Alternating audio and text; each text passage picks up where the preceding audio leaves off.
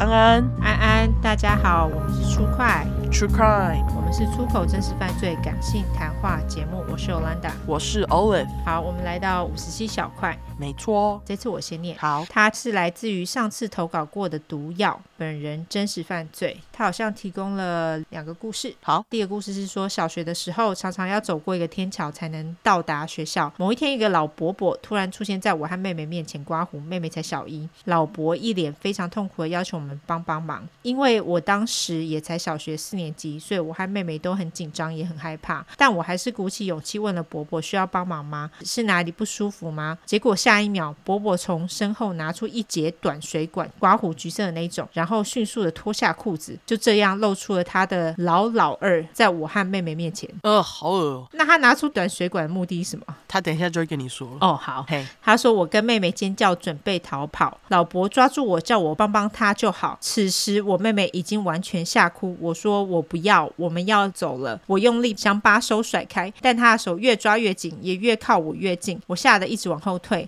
转头叫妹妹先跑去早餐店找早餐店阿姨啊！早餐店阿姨好好用哦。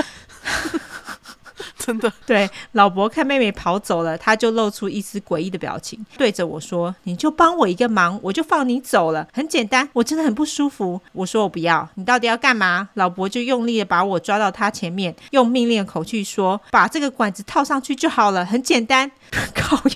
对，水管就是要这样用，干，可是那水管不是很小吗？所以他鸡鸡很小意思吗？不懂。啊好， 可能是吧，不懂我也不懂。对嘿，我傻眼的看着老老二和水管，手还被紧紧抓住，我已经快哭了。我根本不想碰那个皱皱软软的东西。后来有个大人走上来天桥，看见老伯抓着我，我就大叫救命。那个人就跑过来，然后阻止了这件事发生，把老伯赶走，还陪我走到早餐店找妹妹，跟我们说他会先去报警刮胡，附近有派出所，叫我们不要害怕。如果再遇到他，有大人就先跟着大人一起走，没有的话就快跑。到了上初中才知道那叫做性骚扰，也很感谢那位英勇的路人，真的哦哎、真的哎，真的感谢那位路人，不然不知道会发生什么事。干，那个老伯是有精神问题是不是？不管怎样，他有没有精神问题，他就是不知道是在干嘛、不过台湾很多这种变态阿北啦，对啊 你，看我们讲了多少变态阿北的故事，真的哎、尤其是不知道为什么很爱露鸡鸡， 有够奇怪的。有个恶心，又有个奇怪，到底是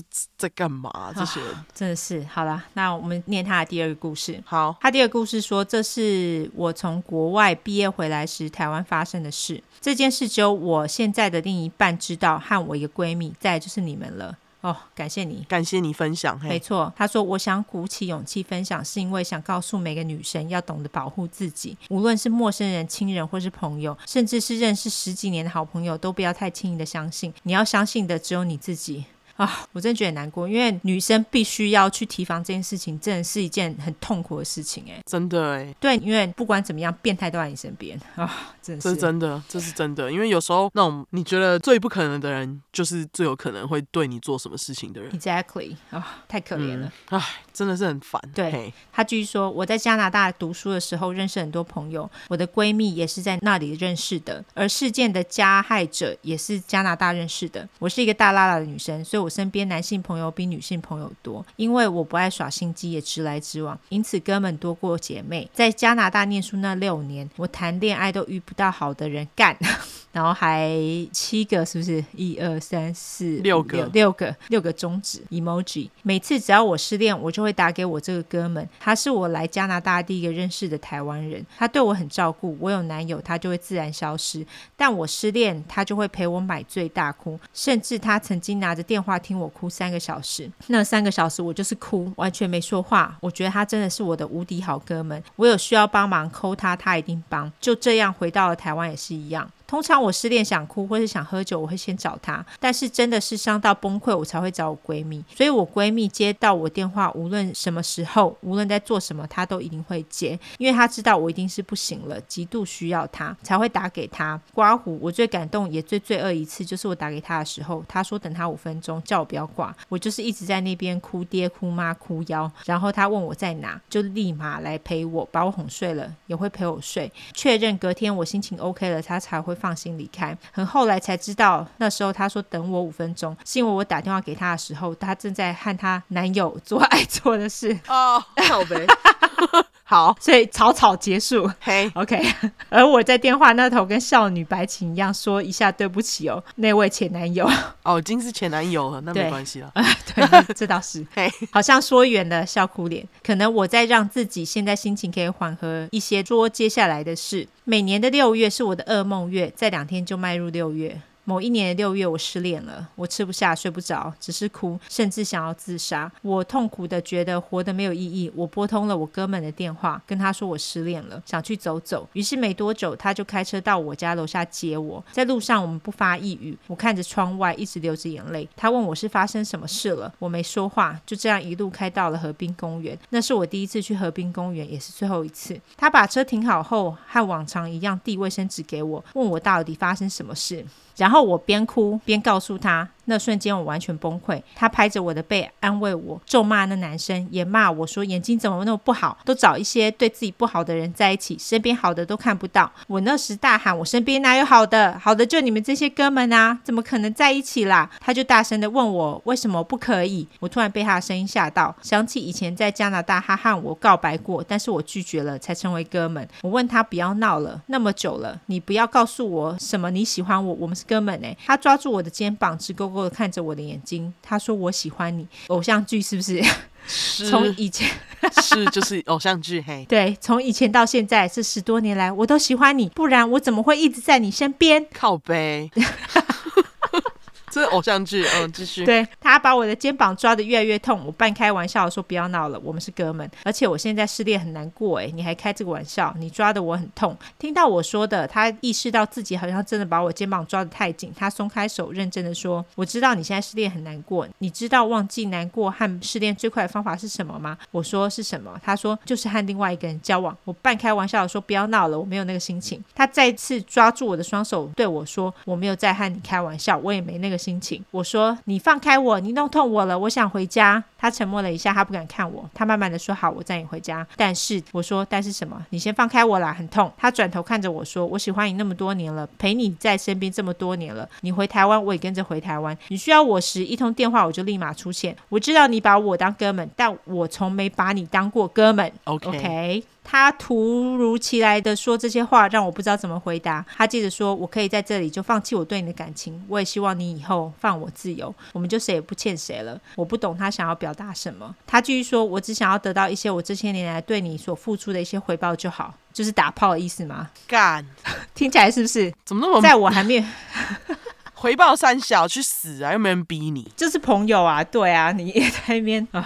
在我还没回过神来的时候，我认识十几年哥们变成了另外一个人，好像这十几年来我从来都没有真正认识他。我看着车顶，眼神空洞，脑袋空白，唯一有感觉有温度的就是我眼泪。等我比较清醒过来的时候，我坐在停车场的地板上，用发抖的手按下手机的拨号键。凌晨三点多的河滨公园，我打给了我闺蜜，我只说了我在河滨公园，可以来接我吗？就挂断电话了。我蜷缩在地上大哭着，发抖着，一直这样，不知道持续了多久，直到闺蜜和她男朋友找到了我。闺蜜一下车看到我，我可以感觉到她的身体和手在发抖。她快速的奔向我，大声的叫她男朋友把车里的外套拿下来。她慢慢扶起我，帮我披上外套，搀扶着我缓缓的上车。当我要踏上车子的那一秒，才发现我没穿鞋子。我转头发疯似的喊着我要找我的鞋子，我没有穿鞋子。闺蜜也几乎抓不住我，只能先骗我说鞋子已经先拿上车了，我才停下来愿意上车。一路上，她紧紧的搂着我，我们没说话。她一直紧握着我的手，她的手在发抖。她把我带到她家，然后帮我准备热水。啊、天哪！他带着我慢慢进了浴室，手里提着医药箱。他让我把衣服脱下，慢慢的用清水帮我把身上冲一遍，再慢慢清理我身上的伤口。啊，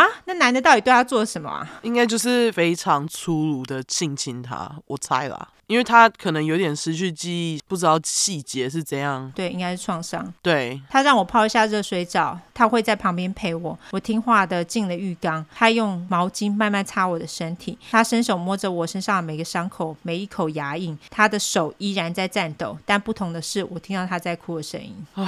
啊，我觉得就是哎、就是很粗。就是咬他，然后还可能抓他的手，让他撞到车子之类的。哦，天哪、好可怜哦。对啊，他就是挣扎嘛。对啊，你看他连鞋子都没穿，对啊，怎么会这样子哈？这人真的是去吃屎，真的，什么好朋友啊？真的，嗯我很感谢我的闺蜜陪我走过了那一段创伤。如果不是她那么细心照顾我，我可能现在已经不在这里了。那时候我困惑了很久，为什么我认识了那么久的好朋友，竟然会一瞬间变成了怪兽？时间越来越久，我才慢慢知道，原来不是我不了解他，是我太相信人性。这世界上没有人那么伟大，可以为你一直付出而不需要回报。所有的付出都需要代价的，当然也有例外，我还是相信世界上有好人，至少我自己是。虽然我以为时间会冲淡一切，可是每年的六月就像是一个富江轮回，会一直不停的从那个噩梦中惊醒，不停的在找鞋子的梦里吓醒。但是现在我好像没有以前那样害怕了，会告诉自己过去了，现在的我很好，现在的我有很爱的人爱着，所以没事的。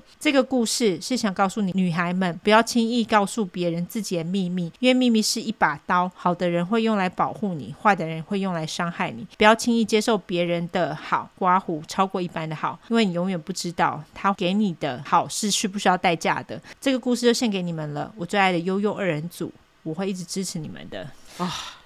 那个毒药，对，感谢你给我们提供这个故事，因为我相信你这是挣扎很久才写出来才能写出来。对对，因为这真的真的很抱歉，就这种事情发生在你身上。对，真的很抱歉，就是这个好朋友让你觉得说要去提防人性，因为不应该是这样的。如果是好朋友的话，是不求任何回是报，不会去做这种事的。对对，再怎么对你好是怎样？我觉得他刚刚在那里讲那些，他为了你回台湾什么都给我去吃屎，是他自己决定的，你没有逼他，不是你的错。没错，真的是可以吃屎。对他就在那里给我拿他自己做的事情了、欸，哎，真是有够靠背的，对啊，亲了个屁呀、实在太恶心了。真的太恶心了。总之，希望你现在比较好一点，他应该是有啦，不过就是谢谢你提供这个故事，就是非常勇敢，好吗？谢真的谢你喽。对，谢谢你。嗯，好，下一个换我念。没错，下一个是来自于潘拉索，拉潘索，哦，对不起，拉潘索 不是潘拉索， 拍谁？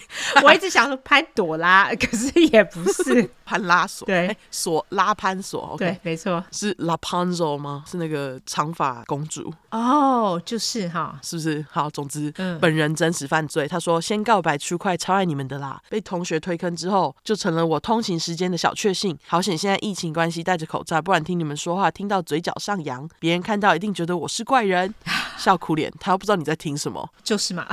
对， 好，他说我要分享的是被表哥性骚扰的故事，怎么又是对，有 OK？好，对啊，通常性骚扰有很大的一部分，大概百分之八十都是认识的人。真的哎、对啊就是又是一个熟人。没错，他说，故事发生在我幼稚园的时候，我有很多表兄弟姐妹，小时候很常被妈妈们被迫聚集，流汗脸。而我在众多小孩中有年龄断层，哥哥姐姐们大我两三岁，他们不是同年就是同届。弟弟妹妹小我三四岁，当时都是婴幼儿被大人照料着。如果我跟着弟弟妹妹，就代表要跟大人在一起，听他们聊天很无聊，而且还会被他们无视，所以我只能选择跟哥哥姐姐们玩。但无论体能或智商，一个幼稚园小孩怎么可以跟小学二三年级的小孩比？跟他们玩的下场就是每次都输，还会被欺负、被孤立。我跟 Y 一样是摩羯宝宝，满脸爱心脸。 OK，比较早熟，个性也比较刚强，玩游戏总是输，还被哥哥姐姐们瞧不起，心里其实很难，又咽不下这口气，努力跟上他们的脚步，试着扳回一城。当然，还是只有被欺负的份，刮胡叹气。嗯，直到有一次，其中一个表哥私底下跟我说，他可以帮我不被欺负，可是要答应他一件事。我就像抓到救命稻草一样答应他。他说代价是要我亲他一下，好，OK，真的是 OK。他说我愣住，虽然不是很愿意，但是为了得到哥哥姐姐的认可，我还是勉为其难的亲了他脸颊一下。但是他没有很满意，接着就往我嘴上一亲，就是好几秒。靠北， Ew 表哥呃哎、超恶心的欸，真的太恶了。对他这里有刮胡，这绝对不是言情小说的情节。我现在回想起，还是很想吐，呕吐脸，嗯心疼我的初吻好几千秒哦，真的，真的太恶心了，真的太恶心，你才幼稚园呢、欸干。哈、太恶心了。他说我被吓到不敢动弹，直到他放开我，我才拔腿就跑。然而那天的游戏我还是输了，笑哭脸。下一次他又找到我，跟我说这次还要再帮我，我也不信他，说我不要他帮忙了。结果他又直接接亲上来， Oh my god！靠背这哦个，表哥真是够了哦，好恶哦、真的，就是欺负小孩啊。而且才小学二三年级就这样，到底是怎样？对，到底是这种变态念头到底是哪来的就是谁教他的？啊？莫名其妙。太恶心了。对，总之他说，呃，这次我挣扎着想推开他，但是力气比不过，一阵子他才放开我。这次我狠狠的瞪着他，然后又快点逃走。之后只要被他逮到，就是一顿 亲。啊刮胡，快帮我骂死他，拜托！有，帮你骂死，真的太恶心了。啊这个表哥到底是怎样啊？好恶哦、等一下还更恶。嗯，他说还变本加厉的对我上下其手，到底是怎样？哦，这种亲戚到底是 OK？嗯他说饭桌上等我坐好后，就会故意坐在我旁边，然后摸我大腿。我把他的手推开后，不注意就会再被摸。哦，太恶心了。到底是怎样？放过人家好不好？嗯对啊好恶、哦怎么大人都没有注意到哈？真的是哎、他说有一次真的不堪其扰，任由他摸，谁知他变本加厉，从大腿往上摸，我吓到直接跳起来逃离现场。我也不知道总共被他亲了几下或被摸几把，反正只要看到这个表格就是一阵恶心，还有一丝害怕。直到有一次去他们家玩，我在他家跑来跑去，经过他房间没注意到他的埋伏，就被他拉进他的房间，并被压在床上。干，哦，天哪，这表哥到底是发生什么事哈？真的是超级恶心的哎、到底是怎样啊？小学二三年级会这么做也非常不寻常哎、非常啊，对这啊到底是怎么了？因为二三年级才几岁，十岁。哪有十岁？二三年级有十岁吗？有啊，你七岁就进小学了啊。哈，六岁进小学不到十岁，好不好？二三年级也才七八岁啊，哦，不是七岁进小学哦。不是是六岁啦，五六岁就可以上小学一年级了。哦，那真的是只有七八岁，天哪！对啊，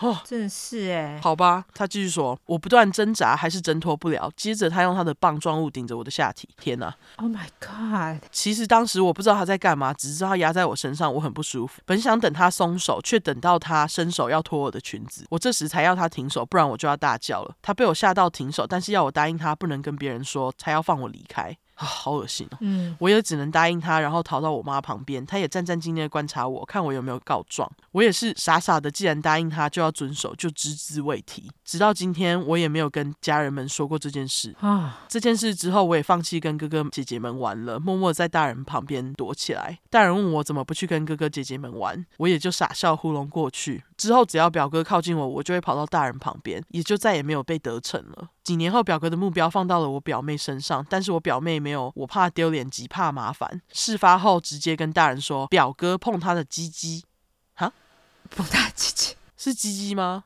呃，应该是小妹妹，OK，对，因为他是打鸡鸡。 OK 那我们就念鸡鸡吧。OK。嗯，此时我竟没有同情表妹，只想着不会是我了，而且我也没有被表哥摸到表妹所谓的鸡鸡，嗯，而表哥就被他妈痛打一顿。奇怪的是，我还没有什么感觉，没有感到痛快，也没有觉得他得到他的惩罚了。即使这些事我都还记得，嗯，至今表哥已改邪归正，我们就跟一般的表兄妹一样聊天打屁，好像那些不堪回想的经历不存在般，我们都只字未提。直到听到粉块们的遭遇，才忽然又想起来分享给大家。即便知道性骚扰发生在自己身上，却不敢求助的孩子们，你们不孤单，不要怪自己不想惹事而选择沉默。是世界上的坏人太多，我们防范不了。希望有创伤的孩子们早日走出阴霾，骚扰别人的变态鸡鸡烂掉。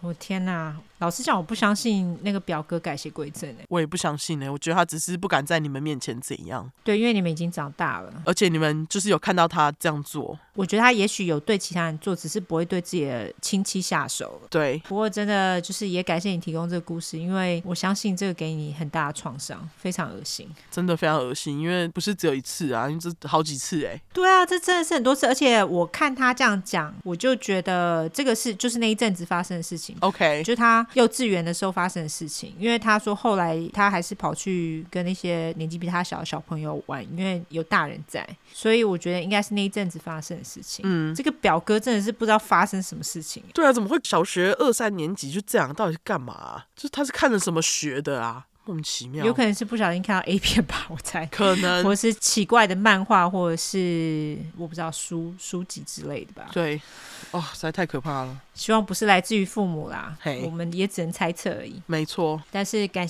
谢拉潘所提供的这个故事，今天两个人提供的故事都蛮沉重。对，都是熟人，因为我觉得熟人这种东西真的是，唉，你要怎么防？有时候，真的很难。对啊你，就只能跟自己的小孩说，不管是认不认识的人，都不能让他们碰动你的身体，就只能这样对子，对啊。对，然后希望就是有创伤的人都可以早日走出来。那如果没走出来，那也没关系，对，就是慢慢来。对嘿，祝那个骚扰大家的变态那个鸡鸡或是手全部都给我烂掉，气死我了。没错，祝他们人生非常不顺遂，没错，气死我了。对，好，好，那感谢毒药还有拉潘所提供的故事喽。没错，谢谢你们两位。对，谢谢。那我们就来社交软体下吧。好，我们的社交软体的话呢，就是 True 快 True Crime，出来的出，失快的快，后面就是 T R U E C R I M E。如果你是想搜寻英文的话呢，就是两次 True Crime，T R U E C R I M E，T R U E C R I M E。没错，我们还有在征邪教、真实犯罪相关故事。那如果你喜欢我们的话，也给我们五星评价加订阅喽。就这样子喽，大家大拜拜。再会。